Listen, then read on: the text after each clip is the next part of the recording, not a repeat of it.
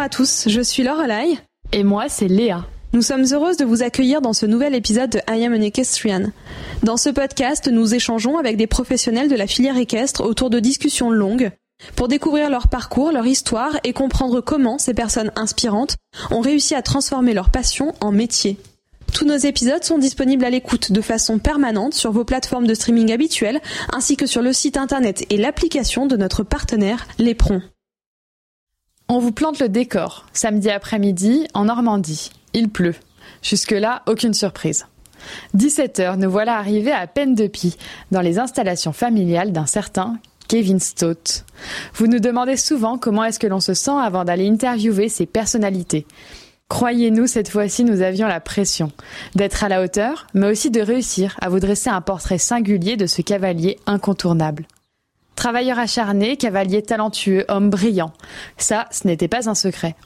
Mais nous avons ce jour-là découvert une personnalité drôle, pleine de relief, dont les prises de position sont fermes et engagées. Dans cet épisode, vous n'entendrez que très peu parler de crackboom, Sylvana, rêveur, ni même viking. On y parle de sport, juste, de mérite, de travail et de remise en question. Je vous laisse découvrir une toute autre facette de Kevin Stott. Pour accompagner la sortie de cet épisode incroyable, nous avons eu le plaisir de nous associer avec Vivaldi Jumping et qui mieux que Didier Crin pour vous en parler. Je lui laisse la parole. Alors Vivaldi Jumping, c'est un projet de Kevin, Kevin Stott, qui m'a contacté à l'époque. Moi, j'étais loin des sports équestres. Je suis, euh, j'étais dans le milieu des courses. J'avais créé donc l'écurie Vivaldi, qui est une écurie de groupe, dite écurie de groupe dans le monde des courses. Euh, le concept d'écurie de groupe, c'est quelque chose d'assez répandu dans le monde des courses. Et Kevin m'a appelé en me disant, voilà, je voudrais, on s'est rencontrés, et il m'a dit, je voudrais créer une écurie de groupe dans le monde des sports équestres aussi. Alors quand il m'a contacté, euh, je me souviens, je suis allé au rendez-vous en lui disant, je vais, ça m'intéresse de le rencontrer, mais je, je vais lui dire que c'est pas possible, quoi, parce que je voyais pas comment faire. Et euh, bah, j'ai été séduit par l'homme, par la, la volonté qui émanait euh, de, de, Kevin, et par euh, et je me suis dit, j'ai, oui, j'ai vraiment envie d'essayer de, de faire ce projet avec lui. Et on a on a mis deux mois, deux trois mois pour euh, pour adapter le concept qui existait, qui était un concept d'écurie de groupe, c'est-à-dire de club d'investisseurs qui se réunissent tous ensemble pour pour pour pouvoir investir dans des chevaux et qui eux-mêmes n'achètent que des morceaux de chevaux, c'est-à-dire des, des 20%, 30%, 50% des chevaux, ce qui fait une mutualisation puissance 2 et qui permet d'arriver à un certain, une certaine qualité de chevaux, puisque je pense que dans les courses comme dans les sports équestres, il y a qu'à partir d'un certain niveau de, de gamme qu'on s'amuse vraiment et qu'on peut espérer euh, espérer ne pas perdre d'argent trop vite, quoi. Euh, donc on a adapté le concept. Et puis ben finalement ça a démarré. Alors la rencontre avec Kevin s'est faite fin 2019. Euh, et la société donc Vivaldi Jumping a été constituée en janvier. Il y a eu des communications dans la presse euh, équestre. Et moi qui pensais qu'on aurait 4-5 euh, investisseurs euh, la première année, puis 4-5 la deuxième année, un peu comme ça, c'est arrivé dans les courses, c'est arrivé par petits paquets dans les courses. On a eu une trentaine d'investisseurs, mais ça a pris deux ans pour y arriver. là, en fait, on a eu tout de suite une vingtaine de demandes pour 20 places disponibles. Et puis bon, alors euh, toutes n'ont pas abouti, mais assez rapidement, on a eu euh, une douzaine d'investisseurs, euh, ce qui nous a permis de, de, plus vite accéder à, à, la propriété en petite partie de, de, chevaux de très haut niveau syndiqués. Et donc on a pu, on a pu comme ça tout de suite syndiquer chez PETA. Enfin, ça s'est passé durant le courant du mois de février, puisqu'on avait le nombre d'investisseurs suffisant. Et puis malheureusement, le Covid est arrivé, enfin la crise du Covid est arrivée en mars. Et je me suis dit, le projet, il est mort, quoi. Il vient, il vient juste de naître et, voilà, il y, aura plus de concours, il y aura plus rien, etc. Et pas du tout. C'est la magie, l'attractivité, je dirais, du projet lui-même et de Kevin aussi, qui est très euh, fédérateur dans le monde des sports équestres. Moi, je le connaissais comme ça. Euh, évidemment, je savais qu'il était cavalier olympique, etc. Mais je connaissais pas l'homme. L'homme, j'ai vraiment apprécié euh, sa capacité de travail, sa capacité de concentration, sa volonté aussi, et aussi sa disponibilité, puisqu'on a réussi, malgré la crise du Covid, à faire euh, deux rassemblements à peine de pied avec les actionnaires. Et il a été formidablement disponible pour les actionnaires, ce qui était absolument génial pour eux, quoi, parce que ça fait partie du charme. Donc voilà, on a aussi pu euh, passer un partenariat avec euh, l'élevage de Riverland pour pouvoir acheter des jeunes chevaux. Donc le concept, c'est qu'on on prend des parts significatives ou moins significatives dans des chevaux dont on pense qu'ils ont le potentiel pour arriver à très haut niveau ou qui ont déjà le haut niveau, mais évidemment, dans ces cas-là, la part est beaucoup plus petite. Mais je dirais que le plaisir que vous ayez 5, 10% ou 100% du cheval, et, le même quoi et le, même et puis c'est donc la possibilité pour un budget relativement limité enfin c'est quand même 25 000 euros faut faut les mettre enfin bon c'est d'avoir le plaisir de d'éprouver euh, du propriétariat de chevaux euh, de niveau 5 étoiles et voire d'aller aux Jeux Olympiques puisque je pense que effectivement si c'est pas cette année à Tokyo au moins à Paris on, je suis persuadé qu'on qu'on va y arriver parce que vraiment avec Kevin tout est possible quoi.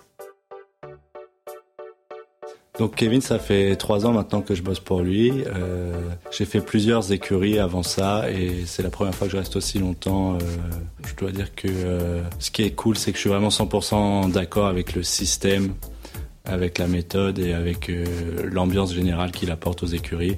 C'est quelqu'un qui est vraiment bosseur, pas normal.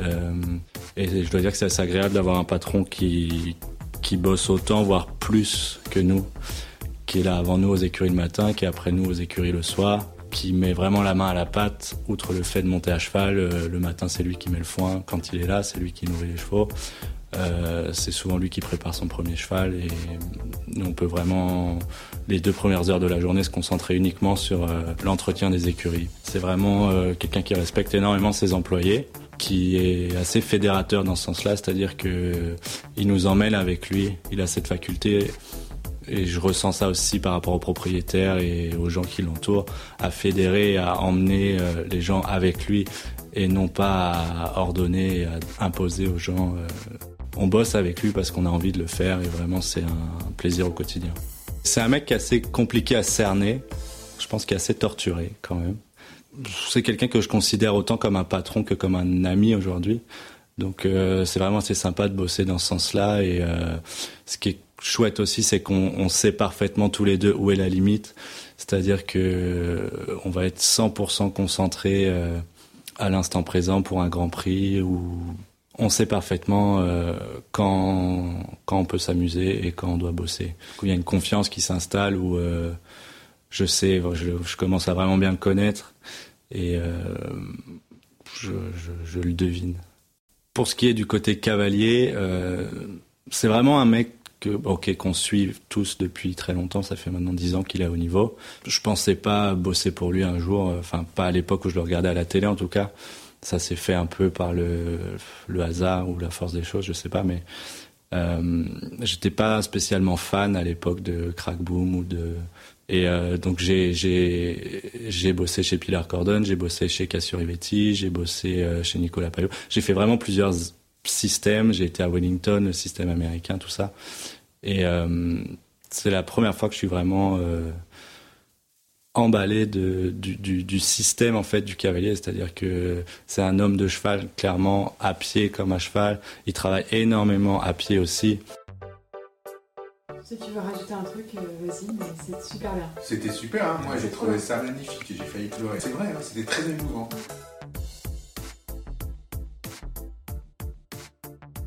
Bonjour Kevin. Bonsoir. Comment euh, te présenter d'une façon qui n'a pas encore été faite? Et est-ce qu'il faut vraiment encore te présenter? J'en suis pas vraiment sûre. Mais d'abord, on voudrait vraiment te dire euh, merci mille fois de nous recevoir aujourd'hui à Peine de Pie, où euh, tu es installé et où tu as pris en quelque sorte un nouveau départ depuis 2019. C'est vraiment un honneur pour nous hein, de te recevoir dans notre podcast et de pouvoir te poser quelques questions aujourd'hui. C'est difficile aussi de ne citer quelques-uns de tes succès, mais on va commencer par les plus récents. Évidemment, Rio 2016, champion olympique par équipe avec Rêveur de Hurtebise. Sur euh, ta lancée, en 2017, vous remportez le top 10 de Genève. Vice-champion du monde par équipe en 2014 euh, sur tes terres, à Caen. Et puis en 2009, euh, Windsor, champion d'Europe individuel avec Crack Boom. Je te rassure, je ne vais pas citer euh, toutes les autres euh, victoires et je vais éviter de réciter la litanie de, de tous ces succès dans les étapes Coupe du Monde notamment, etc.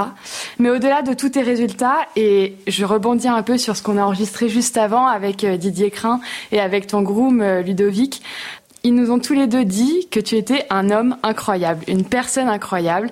Et du coup, j'aimerais vraiment qu'on axe cette interview là-dessus, essayer de mieux comprendre qui tu es, quelle est ta personnalité, puisqu'il y a eu énormément d'interviews sur toi, beaucoup d'informations, etc. Mais tu restes quand même quelqu'un de très discret, j'ai l'impression. Donc, est-ce qu'on pourrait commencer en te demandant qui tu es, comment tu es au quotidien, quels sont tes traits de caractère principaux? Hum, déjà, j'ai entendu de loin Didier parler. Et, euh, je pense que le, il faut pas sous-estimer le, le, terme incroyable. Il peut avoir euh, deux tendances, ou être très positif ou être très négatif. Donc, euh, euh, je pense à chacun de le, de le découvrir. Et en tout cas, je suis, oui, incroyablement discret, mm, effectivement, parce que euh, j'essaye de protéger au maximum ce qui ne concerne pas euh, le sport ou ce qui est exposé. On est déjà assez exposé à travers les compétitions, à travers effectivement tout, tout l'aspect médiatique. Ce qui est important, il faut partager. Mais donc qui je suis, c'est, une question difficile pour commencer. Qui je suis, je pense quelqu'un de, de, de simple, euh, justement, quand on va systématiquement dans ces compétitions ou dans des événements qui peuvent être surfaits, ou que certains peuvent trouver surfaits, moi, ce qui me plaît là-dedans, dans le, dans le concours, c'est euh, l'épreuve en elle-même, c'est euh, le défi sportif. après, ces compétitions t'amènent à, voyager, et j'ai eu la chance maintenant depuis quelques années de faire de très très beaux voyages. Mais au-delà de ça, ce que j'adore, et c'est souvent ce que disent les gens quand ils voyagent beaucoup, ils aiment partir et ils aiment revenir. Et j'aime bien revenir ici, être tranquille, dans des écuries qui étaient normalement provisoires. Quand je me suis réinstallé ici, c'était pour euh, essayer de, retrouver un, élan sportif. Avec, j'étais plus axé sur un, une formule avec laquelle j'avais fonctionné pendant euh, une décennie qui avait bien marché, un mécénat unique, des chevaux, un seul propriétaire, du sport tous les week-ends. Et euh, donc c'était une transition, une transition qui m'a plu finalement, et euh, avec des euh, choses qui évoluent de plus en plus dans le sport, mais aussi dans l'entraînement des chevaux de sport, c'est-à-dire que les infrastructures que l'on rencontre, elles sont de plus en plus dingues, et j'en ai fait entre bah, les deux derniers, entre le Haras de Hus et, le Haras de la Forge, des, infrastructures vraiment magnifiques, je me suis dit c'est impossible de faire du haut niveau dans les écuries familiales, euh, revenir ici et arriver à, recréer quelque chose comme, euh, comme avant. Et puis finalement, le premier critère, c'est que les chevaux se sentent bien. Euh, ici, c'est nature. On est euh, plutôt dans des configurations de barns aujourd'hui. Et là, c'est vrai que les chevaux, ils ont la tête dehors en permanence. On a la plage à côté. Ils ont des paddocks. Alors au début, c'était un peu mon récital pour euh, inciter les gens à venir en disant, voyez, c'est nature. Et je me dis, oh, attention, le premier hiver, ça va peut-être pas être pareil, la, la, la discussion. Et puis finalement, euh, on s'y fait. Vraiment, on s'y fait. Il faut un bon imperméable. Vous m'avez vu en arrivant, j'ai mes bottes en caoutchouc, donc je suis plutôt protégé de, de l'humidité normande. Et, euh, et finalement, euh, je vais c'est vrai qu'à mon avis, vous incitez à faire des longues réponses pour la première question et après on se calme. Mais tout ça pour dire, je, je pense être quelqu'un de, de, de, simple et en, et en tout cas, j'ai envie de le rester.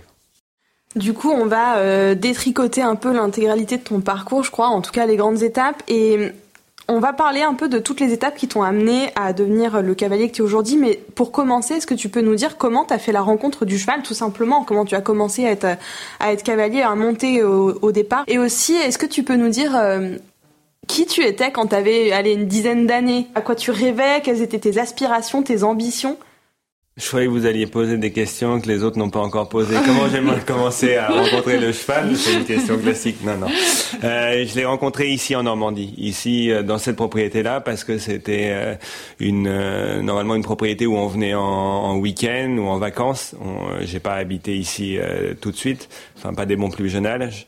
Et quand je montais pas, on venait ici les week-ends. Et c'est vrai que tu sors de l'autoroute prends les, petites routes départementales, qu'est-ce que tu vois? Tu vois des chevaux partout dans les herbages, c'est euh, bien connu. Euh, c'est pas une légende. On est euh, en Normandie, une, une terre d'élevage.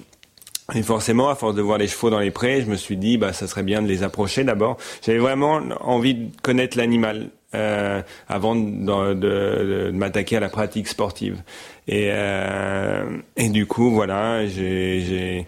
Mais bon, quand t'approches le cheval, à un moment donné, on t'incite, même si c'est pas quelque chose qui t'est euh, une volonté intérieure, on te pousse à monter à cheval. Et j'ai commencé à monter comme ça. Je vais pas dire contre euh, contre mon gré, mais en tout cas, euh, c'était pas l'idée première. J'avais vraiment envie d'être en contact avec cet animal qui m'impressionnait, mais qui euh, me fascinait. Et, euh, et, voilà. Donc c'est la Normandie qui m'a fait découvrir le cheval. Et qui j'étais euh, à 10 ans J'étais, je pense, un, un gamin très introverti euh, j'ai conservé quelques traces hein, encore à 40 ans, mais euh, ça avait commencé très jeune. Et, euh, et du coup, euh, je suis pas en train de faire une thérapie là avec vous, mais je pense que c'est vrai que l'animal facilement aide à, à s'extérioriser, à se développer, à avoir sa propre idée. Donc ça m'a permis de trouver une, une, une certaine maturité que je pouvais pas expérimenter vraiment avec les autres vu que je me mélangeais pas tellement. Je vais faire une petite digression, mais c'est un peu l'objectif de ce podcast. Euh, Ludovic, là, vient de nous dire juste avant, bon, tu n'étais pas là, mais que tu aimais beaucoup travailler à pied. Tu, pratiquais la méthode Blondeau, etc. Tu penses que ça te vient, ça te vient de là, euh, déjà, à partir du moment où tu as voulu vraiment prendre contact avec le cheval et qu'aujourd'hui, tu continues à travailler de cette façon-là avec eux? Oui, tout à fait. Je pense qu'il y a déjà, euh, avant même de, de, se mettre sur un cheval, il y a tellement une approche, euh, euh, à pied qui est importante et, et qui a été toute façon décrit depuis euh, des années, euh, voire des siècles par euh, tous les, les, les, maîtres qui ont laissé des traces sur leur méthode. Et on a des méthodes très actuelles avec ce courant américain de l'éthologie qui est arrivé, je pense, il y a 15-20 ans en Europe et qui s'est et qui s'est développé. Et quand tu discutes avec les, les gens de plusieurs disciplines, du monde équestre, beaucoup te parlent de, de l'aspect homme de cheval. Et l'homme de cheval, c'est quand même celui qui est à pied, euh, à côté de son cheval, et qui va apprendre à le connaître, qui va euh, essayer de, de d'apprivoiser l'animal avant même euh, de monter de, dessus. Et, et, il faut, et je pense que c'est un message qui est important parce que c'est vrai qu'on est dans cette société de consommation, on a besoin dans l'économie du sport euh, actuellement d'avoir cet argent qui est injecté par des familles qui donnent des facilités à leurs enfants très rapidement de se mettre à cheval, d'aller faire de la compétition avec un magnifique camion, avec des gens pour les entourer et tout ça. C'est très bien, je ne vais pas contre le système parce que j'en bénéficie. Mais il faut, je pense, inculquer aussi ces, euh, ces, ces, ces, enfants à connaître l'animal. Parce que c'est ce qui leur permettra plus tard, même dans leur équitation, d'avoir cette complicité, d'avoir cette alchimie qui est nécessaire pour aller euh, essayer de battre les meilleurs. Le, le, le meilleur, il a euh, autant de techniques que d'affinités avec son cheval.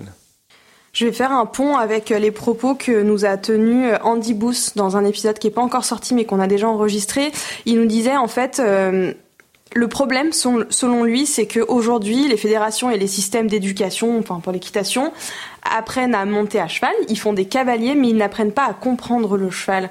Et au final, il trouve que même des cavaliers professionnels, euh, quel que soit le niveau de, enfin, de professionnel, hein, euh, se retrouvent très souvent dans des blocages et même à, un point un peu de non-retour avec des chevaux qui qui passent plus certaines choses euh, parce qu'ils n'ont pas tout simplement appris à décrypter le cheval, à le comprendre, à savoir comment il fonctionne de manière cognitive, etc. T'es d'accord avec ça? Oui, oui, bien sûr. Mais moi, le premier, je découvre encore euh, maintenant énormément de choses sur euh, sur euh, l'approche même naturelle et instinctive qu'un homme peut avoir avec le cheval. Et ça paraît incroyable que des gens aient réussi. Enfin, tant mieux pour eux. Hein, et, aujourd'hui, on est tellement naïf et inculte là-dessus que c'est bien que ces gens-là aient spécialisé et structuré cette, cet enseignement pour nous transmettre. Mais c'est dingue qu'aujourd'hui, il y ait des éthologues pour nous apprendre à comment approcher un cheval comment monter dans un vent, comment euh, euh, et, et, encore une fois, c'est absolument pas, c'est autant autocritique que d'un constat général. Et euh, bien sûr, il va falloir être vigilant là-dessus parce que ça, ça va continuer à s'accentuer. Donc, il faut être précautionneux et je pense vraiment ça fait partie de l'éducation de toute façon générale et effectivement si aujourd'hui les enseignants euh, dans les clubs les centres équestres n'ont pas eu cette approche là il faut faire une euh, petite mise à jour pour qu'ils puissent le transmettre avec le bon feeling. Avant de faire cet écart, on avait quand même prévu de revenir un peu sur tes débuts, Kevin. C'est peut-être, j'ai l'impression, l'aspect qu'on connaît le moins de toi encore. Tu as débuté auprès de Denise Delaveau et puis euh, tu as commencé à travailler avec des cavaliers de renom, notamment Michel Écart et Hubert Bourdi. Nous, on le sait bien puisqu'on est, on est à côté de chez Hubert et on a beaucoup entendu parler de toi à, l'époque. Et ensuite, en 2003, tu pars en Alsace chez le marchand de chevaux Pierre Baldec et puis tu t'installes ensuite au Haras de Hus, etc. Comment est-ce que chacune de ces étapes et ces rencontres t'ont construit et ont contribué finalement à ton ascension et qu'est-ce que tu as appris de chacun et qu'est-ce que tu retiens aujourd'hui de ces différents mentors? J'ai, euh, je pense que si tu vas t'immerger autant dans euh, dans un système, c'est pour essayer d'en, retirer le, maximum. Donc tu as l'effet buvard qui, qui, intervient. Tu arrives, tu sors d'une ancienne méthode et euh, tu dois euh, te décomposer pour te recomposer et essayer d'assimiler le maximum d'informations ce qu'on appelle basiquement l'expérience. Et cette expérience, elle, je pense qu'il faut vraiment être en immersion totale pour comprendre la méthode de celui qui t'emploie ou te donne la chance de monter pour lui, avec lui. Et euh, ensuite, tu auras une phase d'analyse qui te permet de euh, garder, conserver les éléments qui te paraissent importants par rapport à ton propre sentiment, par rapport à ta morphologie, par rapport à ce que tu as envie de faire. Est-ce que tu as envie d'être un cavalier formateur? Est-ce que tu as envie d'être un cavalier compétiteur? Donc après, c'est forcément il y a une partie d'intellect dans l'analyse et euh, aussi de décision dans ce que tu as envie de faire. Mais euh, je, je, dirais que on peut passer en revue euh, toutes mes, mes expériences parce que je les, adore, je les ai adorées. Euh, mais en tout cas, je vous ferai pas de, de, classement, ça sera que chronologique ou thématique.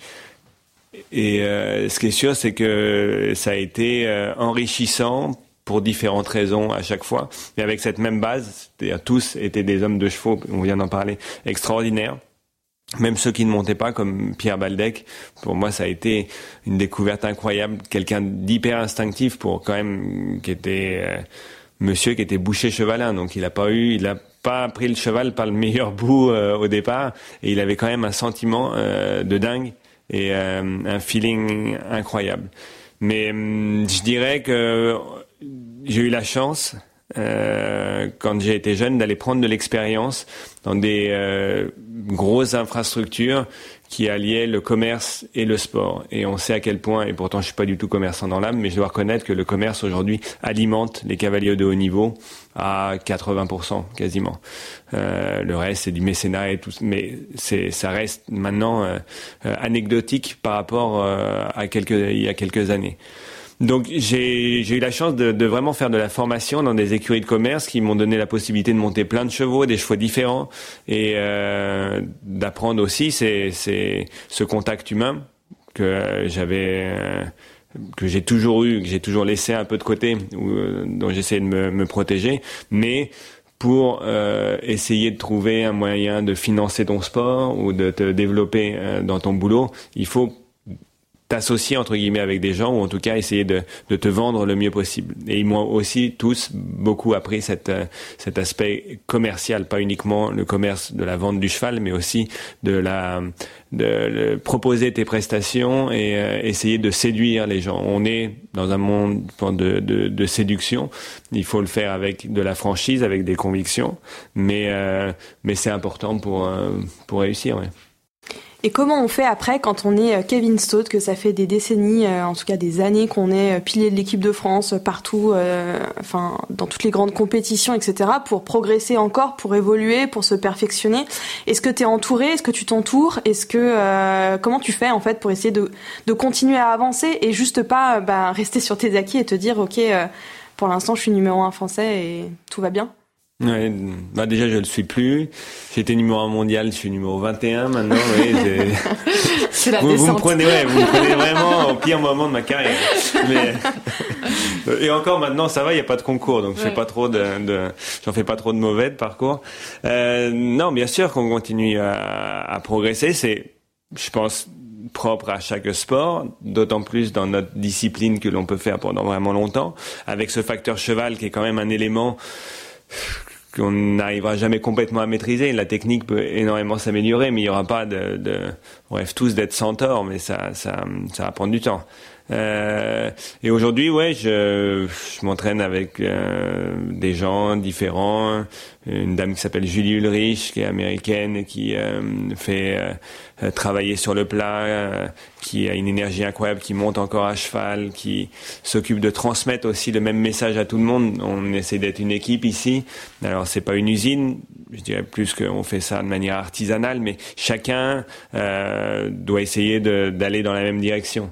Donc elle, elle, est capable d'encadrer des cavaliers maison, des cavaliers de concours, mais aussi euh, euh, Ludo, des gens qui, qui, qui, vont être amenés à temps en temps les monter en concours quand, quand je suis pas là. Donc voilà, il y a, y a Julie. Maintenant, on a aussi euh, un encadrement fédéral qui est avec Henk Noren que l'on connaît bien, Thierry Pommel. On a vraiment la possibilité aujourd'hui de prendre si on a envie de prendre.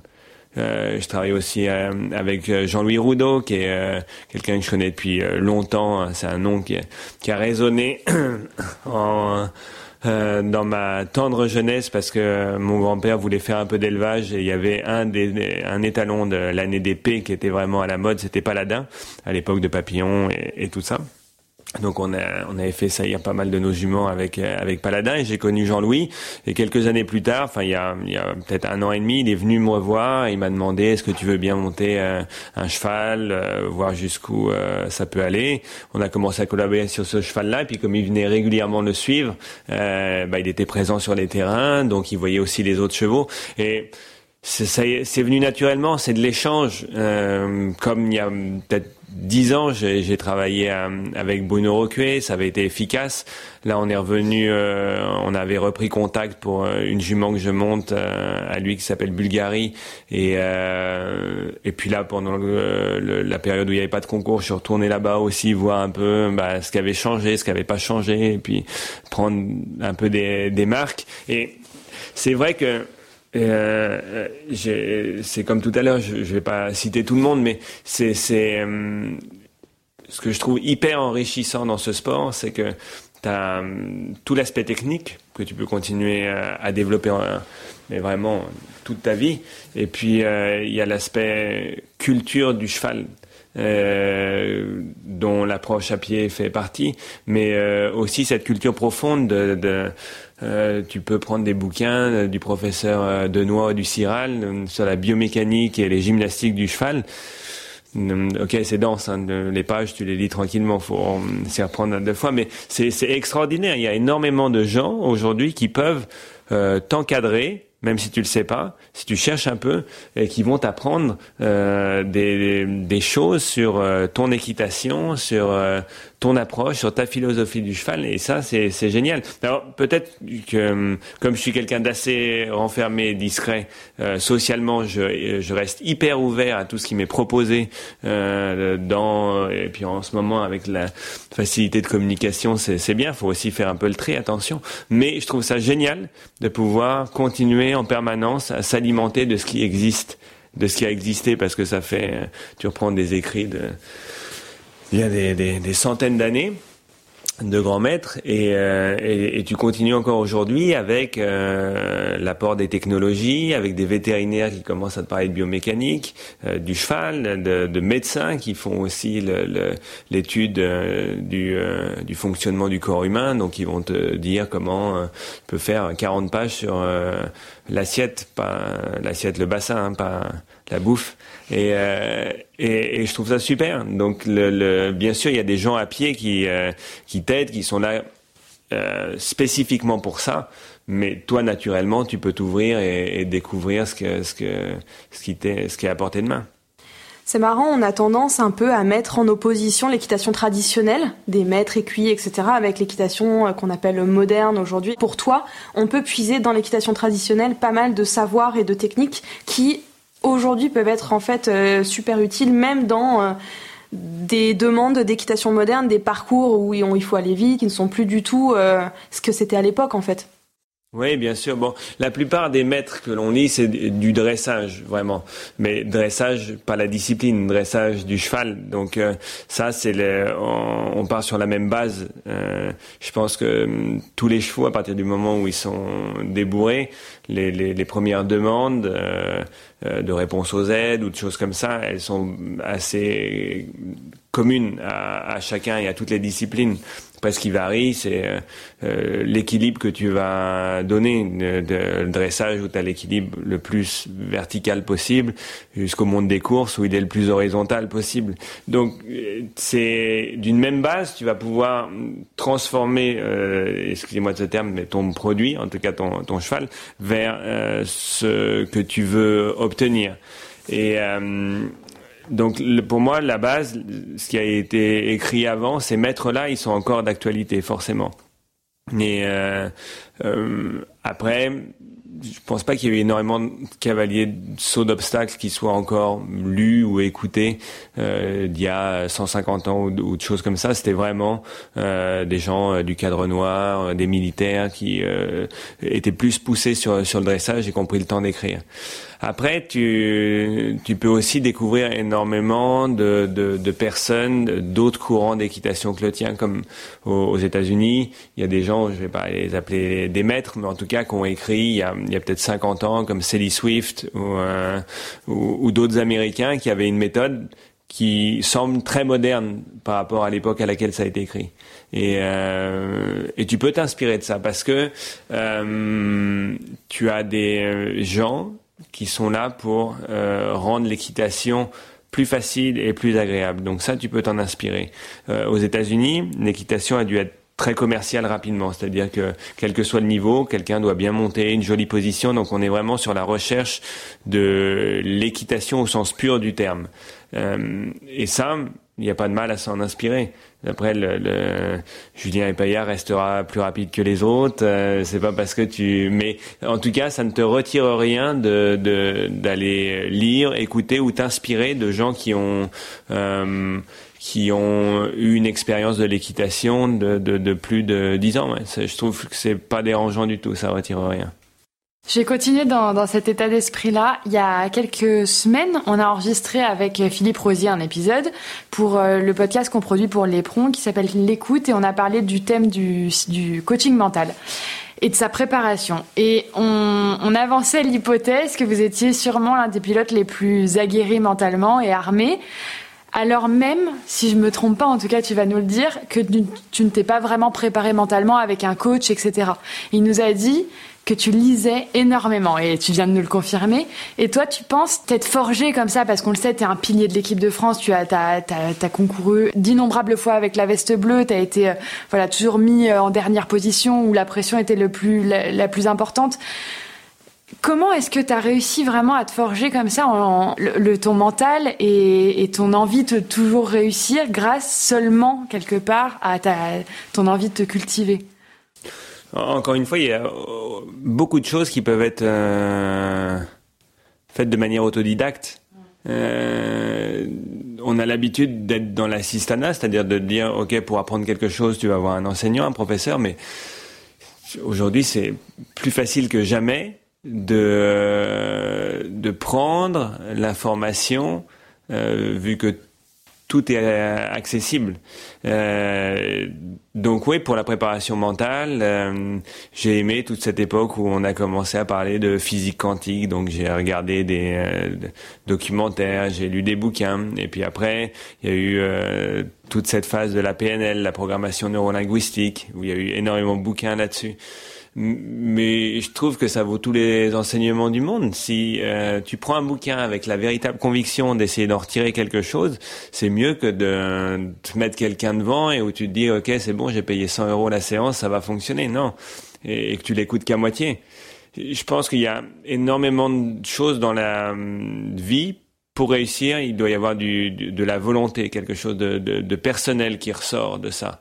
Parce que euh, de toute façon, pour euh, réussir, tu dois hum, déjà commencer quelque chose, y mettre de la motivation, imiter. Je pense que l'imitation est très importante, c'est-à-dire t'inspirer de tout ce qui a déjà été fait.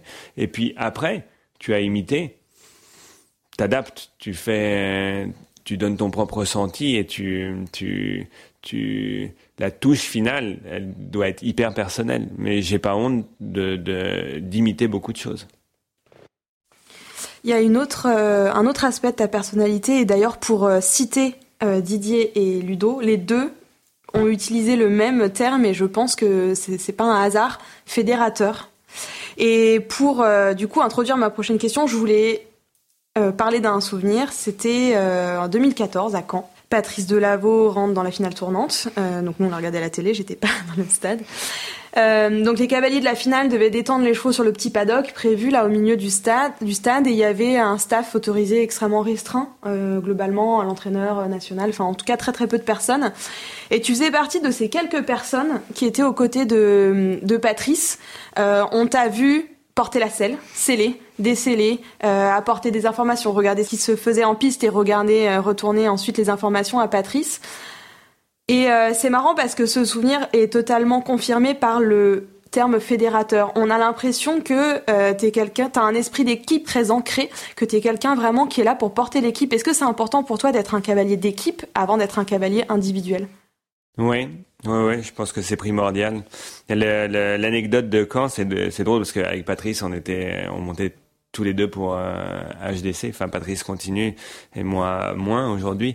Mais euh, ça, ça m'était pas du tout venu à l'idée que Patrice puisse me demander de, de venir dans ce, effectivement, ce cadre très restreint où il y avait juste le, le, le chef d'équipe et une autre personne.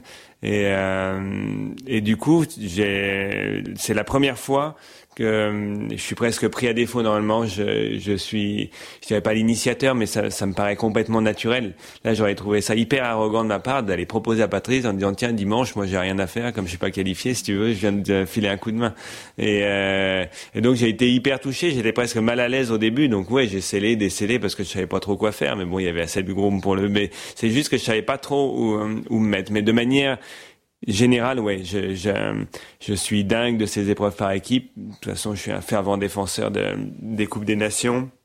Et, euh, et, euh, et j'aime ces moments-là. J'aime ces moments-là parce que euh, on fait un sport qui est hyper individuel, qu'on essaye de rendre plus plus joyeux avec euh, bah, chaque cavalier a quand même un, système avec des gens autour pour l'encadrer, pour euh, soutenir. Donc ça, ça va. Mais c'est vrai que tu finis vite seul en piste. Alors c'est ces moments de, de, où les des épreuves sont sont dédiées à ça. Ouais, je, je saute dessus.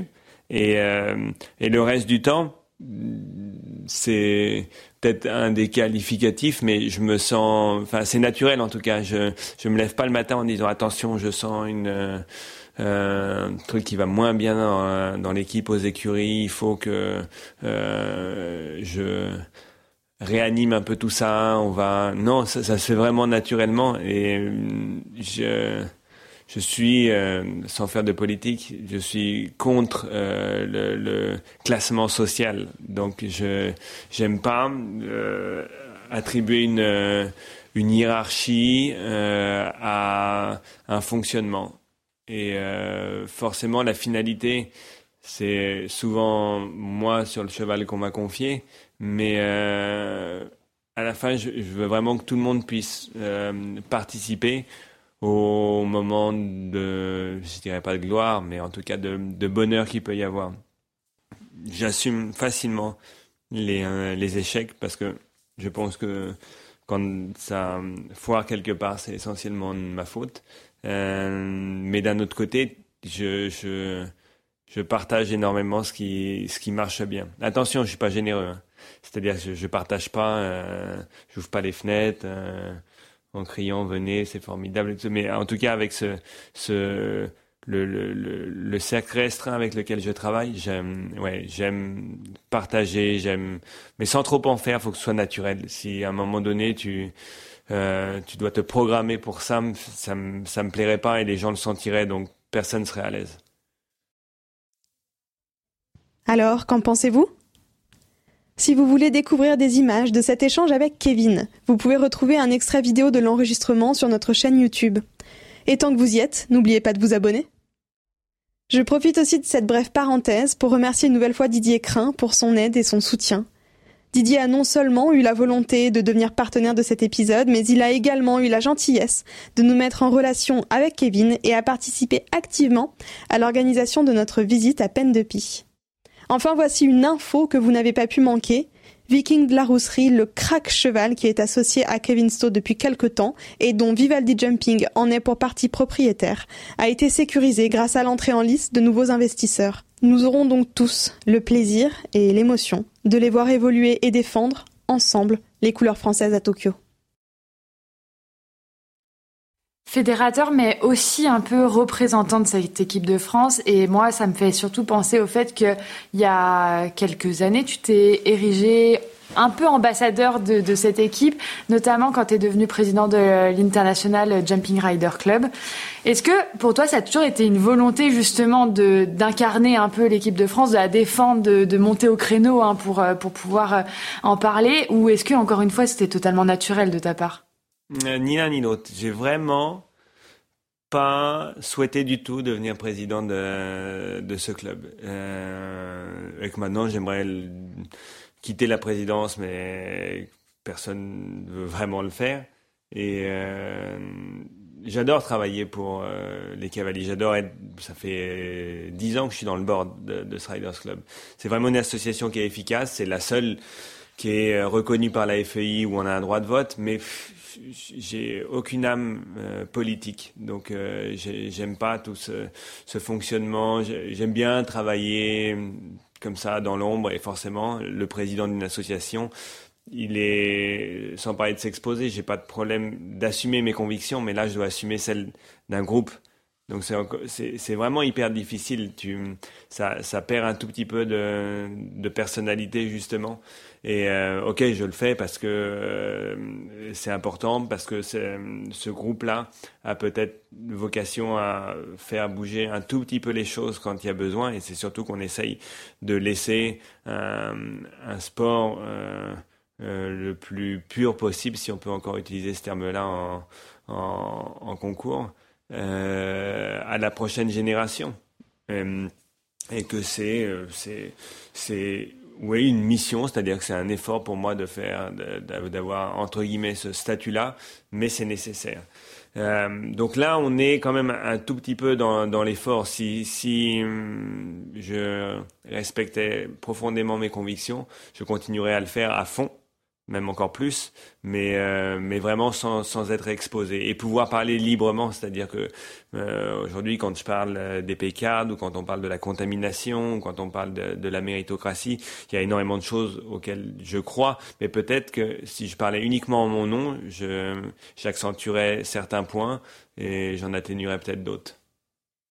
Justement, tu parlais de faire bouger les lignes et de euh, léguer un sport assez propre, assez pur à la prochaine génération de jeunes cavaliers. Ce serait quoi ce sport pur en fait? À quoi tu aspires toi en tant que cavalier aujourd'hui qui a vu euh, une certaine évolution du sport entre tes débuts et ce qui se passe aujourd'hui? Qu'est-ce que tu envisages pour la suite? Qu'est-ce que tu aimerais en fait euh, apporter au sport pour que la prochaine génération de cavaliers ait un sport plus joli à regarder, en tout cas plus joli à vivre? Il y a hum, trois points qui sont trois points qu'on entend toujours, donc ça va vous paraître un peu un peu redondant, euh, mais il y a la hum, lisibilité de notre sport. Aujourd'hui, on a trop de circuits, trop de, c'est difficile de savoir vraiment qui est le meilleur.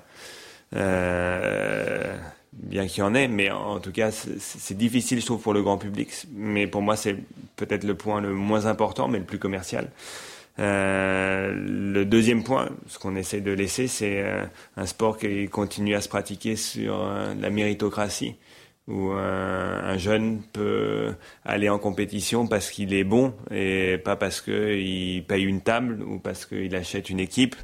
et puis le troisième point qui est aussi important que le deuxième, c'est le welfare, la santé du cheval et essayer de qu'on harmonise un petit peu tout ça, que la compétition devienne autant pour le public et les sponsors parce qu'on en a besoin forcément on est on est dans une économie de système où, on a besoin que ça que ça fonctionne. Donc c'est pas devenir 100% euh, euh, écolo. Mais il faut que euh, les gens continuent à voir au concours ceux qui ont du talent, ceux qui ont la possibilité de, euh, d'être des, les futurs cracks et dans le respect du cheval, avec des chevaux qui sont dans des conditions de transport, de logement, de, d'éducation, d'entraînement le, le, plus correct. Et, justement, tu parles donc de, de cette évolution, du, fait euh, justement de, de voir tout cet argent qui influe maintenant aussi dans notre sport. Toi, t'es pas du tout issu du sérail. Tu as, commencé à monter à cheval tout seul. Tu t'es construit tout seul, toujours en sachant bien t'entourer. Mais est-ce que toi, tu penses qu'aujourd'hui, un jeune qui arrive, qui ne part de rien, peut réussir à gravir les échelons aussi facilement? On peut, on peut pas dire facilement, mais aussi bien que toi, tu l'as fait il y a, euh, il y a 15, 15 ans Attention, moi je suis parti de rien parce que ma, ma famille n'était pas dedans, mais hein, mon grand-père avait de l'argent à l'époque. Il a tout perdu euh, trop tôt, malheureusement, parce que il aurait pu m'acheter plus de chevaux. Mais donc, euh, non, non, non, non, ça, a été, ça a été facile au départ. Facile n'est pas facile parce que vraiment, euh, si je suis cavalier aujourd'hui, c'est, c'est pas un hommage que je fais, hein, c'est grâce à lui parce que je me suis senti redevable de monter sur le cheval. Moi, je voulais juste aller, comme je vous disais, m'en occuper. Mais bon, comme il a commencé à acheter des chevaux, ça paraissait un peu euh, délicat de ma part d'aller juste pour les brosser, les tondre, leur graisser les pieds et tout. Ça, j'étais nickel. Mais bon, il a fallu que je monte dessus. Et, c'est vrai que c'est là que j'ai commencé à faire du concours, mais j'avais des facilités. Euh, des facilités que j'ai pas étendues parce qu'à un moment donné, euh, l'écurie que vous avez vue, bah, il l'avait fait il a commencé à construire ça. Euh, il m'a dit, écoute, maintenant on a tant de chevaux chez euh, les Delavaux, chez les parents de Patrice, on va euh, les ramener ici à la maison. Et je disais, ok, mais comment je vais continuer à, à évoluer euh, dans l'équitation? Je connais rien, ni la manière de gérer. Euh, une écurie, ni euh, dans mon équitation, je suis pas au point pour pour avoir ma, mon propre système. Il me dit t'inquiète pas, le management c'est mon truc, c'est vrai qu'il gérait très bien euh, des entreprises et tout ça. Et il me dit, et pour la technique, je vais t'encadrer aussi. Là, il était moins bon. Euh, il avait jamais monté à cheval ni rien, donc. Euh, ok. Et, à ce moment-là, je me suis dit, c'est pas bon ce truc-là. Ça va, je vais pas pouvoir évoluer là-dedans. Et je suis parti. Et je suis parti euh, sans rien. Euh, enfin non, sans rien. C'est c'est marrant que j'ai gardé ce souvenir-là. Je suis parti un, un 1er janvier. Et je me souviens, j'avais euh, forcément la carte de société de mon grand-père pour payer tout. Et, euh, et euh, en boîte de nuit, le soir du réveillon, j'ai tiré 500 francs en me disant je pars avec ça. Et paix à son âme. J'adore ce genre d'histoire. Je, crois, je, crois, que je lui ai déjà dit, mais je sais même pas, sinon il, il m'entendra la raconter. Et, et j'ai volé mon grand-père de 500 francs pour me barrer le lendemain. Et, euh, et, donc voilà. Et dès le lendemain, je suis parti. Euh, c'est là où je suis parti chez Michel Écart. Et euh, j'ai monté pour lui. Après, je suis Hubert Bourdi. Mais donc là, je me suis mis dans le dur. Mais ça a été le meilleur moment. Si j'étais resté ici, avec toutes les facilités économiques, financières qui étaient à ma disposition, j'aurais jamais évolué. Donc bien sûr, euh, un jeune, si euh, il a du talent, s'il a l'envie, s'il est bosseur, et, à la fois s'il est patient, s'il est capable d'attendre son moment, il, peut y arriver mieux que personne. Et, même si ça a changé, même si moi c'était il y a, il y a 20 ans quand j'ai pris ces décisions-là, je suis euh, convaincu qu'il y a même plus d'opportunités pour ces jeunes. Alors peut-être pas en France, parce que euh, il y a plus ces structures comme chez euh, Hubert Bourdi, Pierre Baldec, même Michel Écart. C'est difficile de trouver un, élevage qui va prendre un jeune et qui va pouvoir le stabiliser, lui donner tout ce dont il a besoin.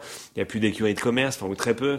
Donc, euh, ok, il faut pas se limiter géographiquement, mais je pense que ouais, c'est possible plus que peut-être encore plus qu'à notre époque où nous c'était la la première génération comme euh, euh, Pénélope, comme ces cavaliers qui, qui avaient pas euh, eu de, de qui n'étaient pas issus du sérail, comme tu le disais tout à l'heure. Et je pense que c'était plus difficile euh, de ne pas être issu du sérail, même avec de l'argent, parce que j'ai eu beaucoup d'argent derrière moi dès le départ, que de que d'avoir pu bénéficier d'une infrastructure et déjà d'une clientèle ou, et, et, et, de propriétaires potentiels.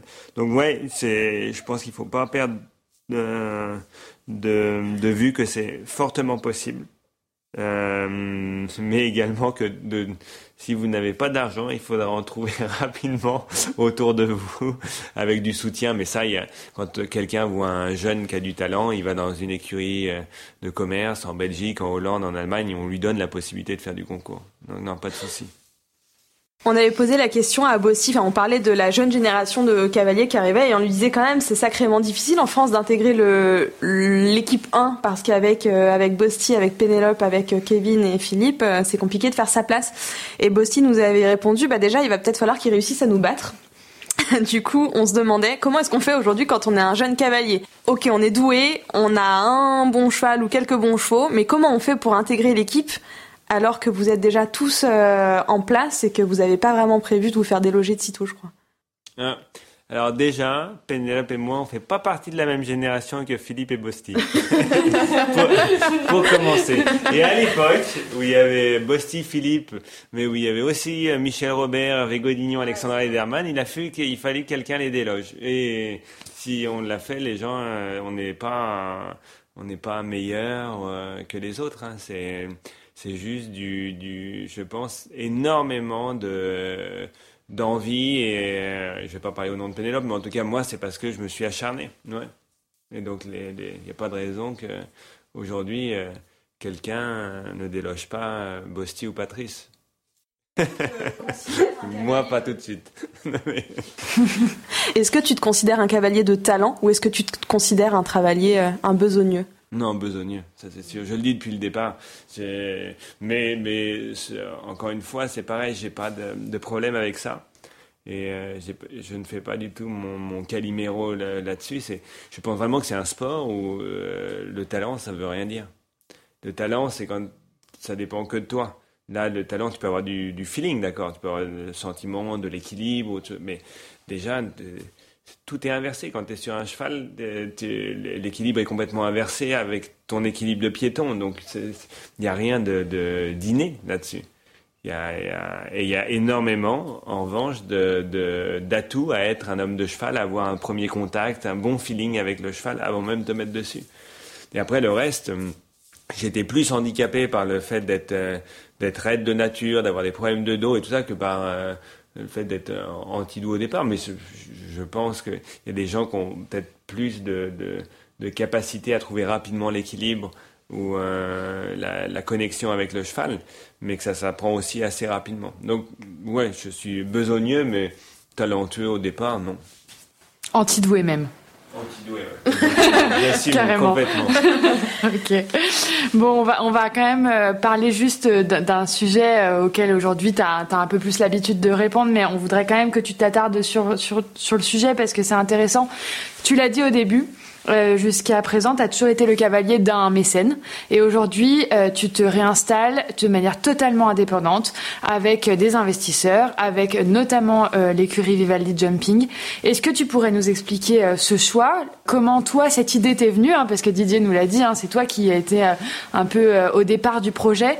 Est-ce que tu peux nous expliquer ce choix, cette démarche, et puis peut-être aussi ton envie de t'inspirer des courses hippiques? Oui, bah, le monde des courses me fascine depuis euh, depuis longtemps sur euh, plein d'aspects et notamment sur euh, tous ces gens autour des chevaux qui sont des vrais connaisseurs, que ce soit les entraîneurs, pas, forcément même les, les, jockeys, mais tous ceux qui travaillent au quotidien avec le cheval, les lads, les, les entraîneurs, les... tout le monde connaît hyper bien. Et euh, d'un autre côté, quand tu regardes le système économique, bah, il fonctionne bien, de mon point de vue. Et tous les propriétaires, ou la plupart des propriétaires qui euh, ont investi là-dedans, euh, sont assez satisfaits de la rentabilité peut-être, mais surtout de, de, de l'organisation et du, euh, du plaisir qu'ils peuvent prendre à aller sur un, événement ou à suivre une histoire, celle d'un cheval, d'un, d'un entraîneur, des choses comme ça. Donc j'ai hum, vraiment aimé ce, ce, ce concept. En tout cas, c'est, c'est quelque chose qui me plaît depuis longtemps. Et euh, Didier l'a dit tout à l'heure quand on, on, a discuté pour la première fois, et je pense qu'à juste titre, il croyait pas vraiment euh, à la possibilité de faire cette ce pont, cette passerelle qu'on cherche euh, à créer depuis depuis pas mal de temps, parce que c'est pas unilatéral. Je pense que vraiment les courses ont aussi besoin des sports équestres, comme nous beaucoup besoin des courses. C'est pas uniquement dans, dans un sens. Mais euh, j'avais envie de, de, de m'inspirer de ça. Et ça avant même de, de m'installer euh, à mon compte. En revanche, ok, pour faire court, le, les dix dernières années, mécène, exclusivité, confort pour le sport, mais tu dois défendre euh, la marque, la philosophie, l'idée d'un autre. C'est le deal. Hein. et, c'est absolument pas critique. J'adore. J'ai adoré ça. Ça m'a permis, permis de faire dix années de très très haut niveau euh, avec des gens passionnés et, je pense que tout le monde était content. Euh, maintenant, dans la phase de transition, quand je suis venu m'installer ici, je recherchais un peu ce même mode de fonctionnement. En France, ça m'a l'air compliqué de retrouver ça. Et euh, s'il avait fallu aller à l'étranger, j'ai pas eu d'opportunité. Donc voilà, peut-être que les gens ne, ne m'apprécient plus ou il y a eu un problème, je ne sais pas. Mais donc en tout plus numéro un mondial. il a fallu, euh, il a fallu changer de, de de, de, système et la réflexion est venue parce que ça s'est fait naturellement aussi d'avoir euh, un cheval, un propriétaire. Et euh, souvent c'était des chevaux qui avaient déjà pas mal d'expérience avec des propriétaires qui avaient aussi de l'expérience du coup dans le sport avec d'autres cavaliers. Et c'est bien. J'ai envie de conserver aussi cette partie-là parce qu'il y a beaucoup d'humains. Chaque cheval a son histoire, mais aussi chaque propriétaire a son histoire. Euh, mais si on doit, ça va vous plaire, fédérer euh, les, les, les gens et les investisseurs dans un système, je pense qu'il faut arriver à le structurer. Et plutôt que de prendre euh, des gens qui sont avec un cheval plutôt en, milieu ou en fin de parcours, essayer aussi de, de, de, trouver des nouveaux investisseurs, des nouveaux passionnés qui vont apporter un autre regard aussi sur notre monde, essayer de le comprendre, essayer de l'apprivoiser. Et ça, j'aime, je trouve que ça, ça donne un, second souffle à ma carrière.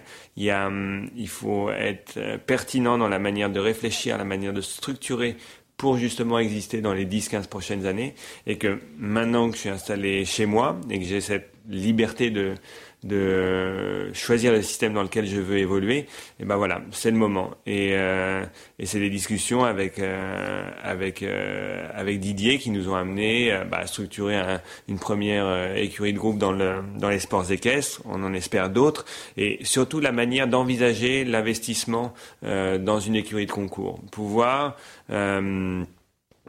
avoir l'impression d'investir dans l'ensemble. Euh, un peu comme dans les autres sports. C'est-à-dire que euh, disait on a seulement le pourcentage d'un cheval. Non, je dirais on a le pourcentage d'un système d'exploitation à travers ce cheval-là, mais on participe à, à l'entraînement et on croit, on a des convictions, parce que si on investit, c'est que peut-être qu'on se rendra compte qu'on a fait une erreur dans l'investissement, qu'il fallait mieux aller voir le voisin. Mais en tout cas, pendant la période où on soutient quelqu'un, euh, on le soutient dans son ensemble, de manière globale. Et ça, je pense que c'est l'évolution qu'il faut apporter. Il faut que les gens aient le sentiment de d'appartenir à, à, à la fois à l'entraînement, à la fois au management et à la fois à la compétition. Et, voilà, et, je veux dire, c'est quand même euh, Vivaldi a fait partie du euh, euh, du noyau dur qui m'a permis au départ d'avoir un délai pour euh, Viking. Euh, quel cheval sur qui je mise pour, pour les Jeux Olympiques. Euh, Vivaldi, au départ, on avait euh, cette idée de faire uniquement euh, des jeunes chevaux et de la valorisation. Et dès qu'il y a eu une opportunité avec Cepeta, les gens se sont sentis hyper motivés. Donc c'est génial de voir l'engouement qu'il peut y avoir autour de, de, de, ce projet. Mais encore une fois, je pense qu'il est viable si les gens ont le sentiment de vraiment d'appartenir à l'ensemble du système et pas être juste là pour acheter un bout de cheval et être spectateur. Tu penses que c'est un système qui sera amené à se reproduire dans beaucoup d'écuries en France ou pas encore? Bah, pas encore parce que j'aimerais que euh, la plupart des investisseurs viennent chez moi. chez moi d'abord. Bonne réponse. Et après, quand j'arrêterai de monter, oui, ils pourront aller chez les autres. Ouais, okay. Quand on t'écoute et on le sait, hein, de toute façon, maintenant les cavaliers sont des chefs d'entreprise.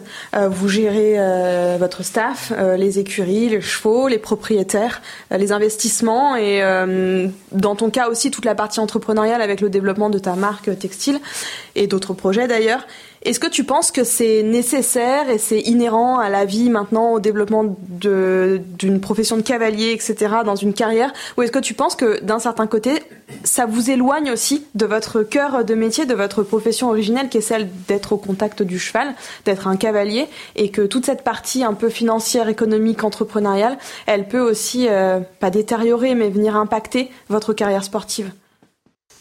Hmm, Ni l'un ni l'autre ce qui nous éloigne le plus de nos chevaux sont les médias. Hein. Les médias, ils nous prennent beaucoup de temps. On a bientôt fini. On a bientôt fini, c'est promis. non, non. Mais euh, le... je pense que si vous n'avez pas foi en ça, il faut pas se lancer dans euh, tout ce que je fais à côté. Moi, c'est parce que j'ai, ça me permet, je suis tellement à fond dans mon sport, tellement passionné, que j'ai besoin aussi de quelque chose qui soit avec l'esprit cheval, un peu en périphérie pour justement me, m'ouvrir l'esprit à, à, autre chose. Donc j'aime ça, mais faut pas le faire si on n'a pas de conviction là-dessus. Ce qui fonctionne essentiellement aujourd'hui, c'est euh, être salarié dans une écurie de commerce. Daniel Deusser, euh, les cavaliers chez Jos Lansing, chez Stefex, chez Jan Tops, il y en a euh, au moins 15 qui font partie des 30 meilleurs mondiaux. Mais il y a d'autres gens qui euh, ont aussi envie de de cultiver leur, euh, leur personnalité, leur, euh, les différences. Et, euh, et aussi, quand les concours sont là dans une saison normale, on voyage on, et on, on, peut trouver ça un peu répétitif d'aller toujours dans les mêmes aéroports, les mêmes hôtels, les, les, mêmes villes sans jamais les visiter. Et je trouve ça dommage. Donc, le, on vit à travers une communauté quand même. Ce monde du cheval, hier, on a une réunion là pour le, la réouverture du euh, des, des, concours et des protocoles qui vont être mis en place par rapport euh, à la Rhino. Et je trouve qu'il y a un terme qui est encore une fois fédérateur parce que c'est la FEI qui l'a cité. C'est et attention, je suis pas du tout pro FEI, mais je dois leur reconnaître les, les bonnes choses quand elles quand elles sont là. C'est euh, parler de communauté. On est vraiment une communauté et cette communauté, même pour quelqu'un d'assez introverti comme moi, tu peux la, la faire vivre, tu peux la, la t'en inspirer aussi dans la nature même de ce qui te plaît. Moi, j'ai toujours dit que le concours c'était ma drogue, mais à côté de ça, il y a énormément de choses aussi, il y a qui touchent à l'esprit cheval. Et j'aime faire ça, mais c'est absolument pas une nécessité. Et je pense qu'il faut pas s'égarer si on a le sentiment de s'égarer ou en tout cas de, de, de pas être assez concentré sur le reste. J'arrive à être hyper concentré sur euh, sur mon sport à, à être plus euh, je dirais, exigeant dans les résultats, là, même si ça se voit pas, mais dans les euh, prochaines euh, semaines et dans les prochains mois, j'ai vraiment envie de, de, donner le maximum et de revenir euh, au, plus haut niveau. Et d'un autre côté, je me sens pas du tout handicapé avec tout ce que j'ai lancé en me disant peut-être qu'il faudrait que je le pied. Non, ok, aussi parce que j'ai des gens formidables autour de moi qui travaillent bien sur ces sujets-là, qui me permettent de me euh, distiller uniquement l'élixir. De, de, donc c'est que du plaisir. Et, euh, et ça il y a plein de gens, il y a plein de, de, de je dirais, d'activités croisées que l'on a avec euh, des propriétaires de chevaux qui euh, euh, sont contents de participer à, une collaboration dans le textile, d'autres choses comme ça autour de, de l'art, la littérature. Et, et, je pense que, que c'est bien. Ouvrir un resto bientôt. non, non, non. Écrire un livre, ce serait bien. Ben, j'en ai écrit un déjà il y a pas longtemps et c'est long, c'est long, c'est long. Et, euh, et euh, oui, il y a, je sais plus il y a combien de temps, il y a trois quatre ans quand j'en ai écrit un, je sentais que euh, il y avait euh, dans ma méthode, dans mon système de travail, quelque chose qui avait évolué. Et, et que j'étais surtout capable de, de, de le retranscrire. Là maintenant ça ça bouillonne, ça fait des, des mois en plus, on passe tellement de temps à la maison que tu parles des trucs, tu, tu peux en essayer euh, euh, tous les jours. Mais là j'arrive pas à, les cadrer, je les ressens. Pour quelqu'un qui est pas du tout euh, qui est antidoué, c'est pas mal quand même de commencer à Il y a un truc qui est bien, sinon tu devrais essayer, c'est le, le, podcast. Et les nôtres. Hein. Mais bien, non, non, bientôt on pourra faire un podcast technique. J'ai, non, j'ai plein de trucs en tête. Et euh, je fais des expériences avec euh, mes cavaliers ici. ils sont hyper polis, donc ils font semblant de comprendre, mais je suis sûr que c'est pas clair du tout. Et, euh, et, et, comme je suis assez perfectionniste, c'est vrai que j'ai envie de pouvoir poser tout ça quand ça sera clair, quand ça aura un sens, pas que pour moi. Bon, c'est le mot de la fin, non? Ouais, je crois. N'oublie pas de nous appeler, en tout cas, si tu veux faire un podcast, il n'y aura aucun problème. On arrive tout de suite. Merci beaucoup, Kevin. On t'a déjà gardé une heure, je pense. Donc, euh, merci beaucoup pour ton temps, pour toutes ces réponses. Et puis, on te souhaite le meilleur hein, et de revenir au plus haut niveau. La première euh, place. Ouais, exactement. On sera, euh, on sera au bord de piste pour euh, tes prochaines victoires. D'accord. J'espère. Merci les filles. Une heure, une heure d'échange et de conversation avec Kevin Stott. Cet épisode est déjà fini. S'il vous a plu, comme toujours, n'oubliez pas de venir nous partager vos commentaires, vos émotions, votre ressenti en message privé sur Facebook ou Instagram.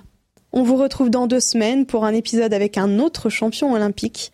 En attendant, on souhaite à tous les cavaliers amateurs une bonne reprise de la compétition et à vous tous une belle journée.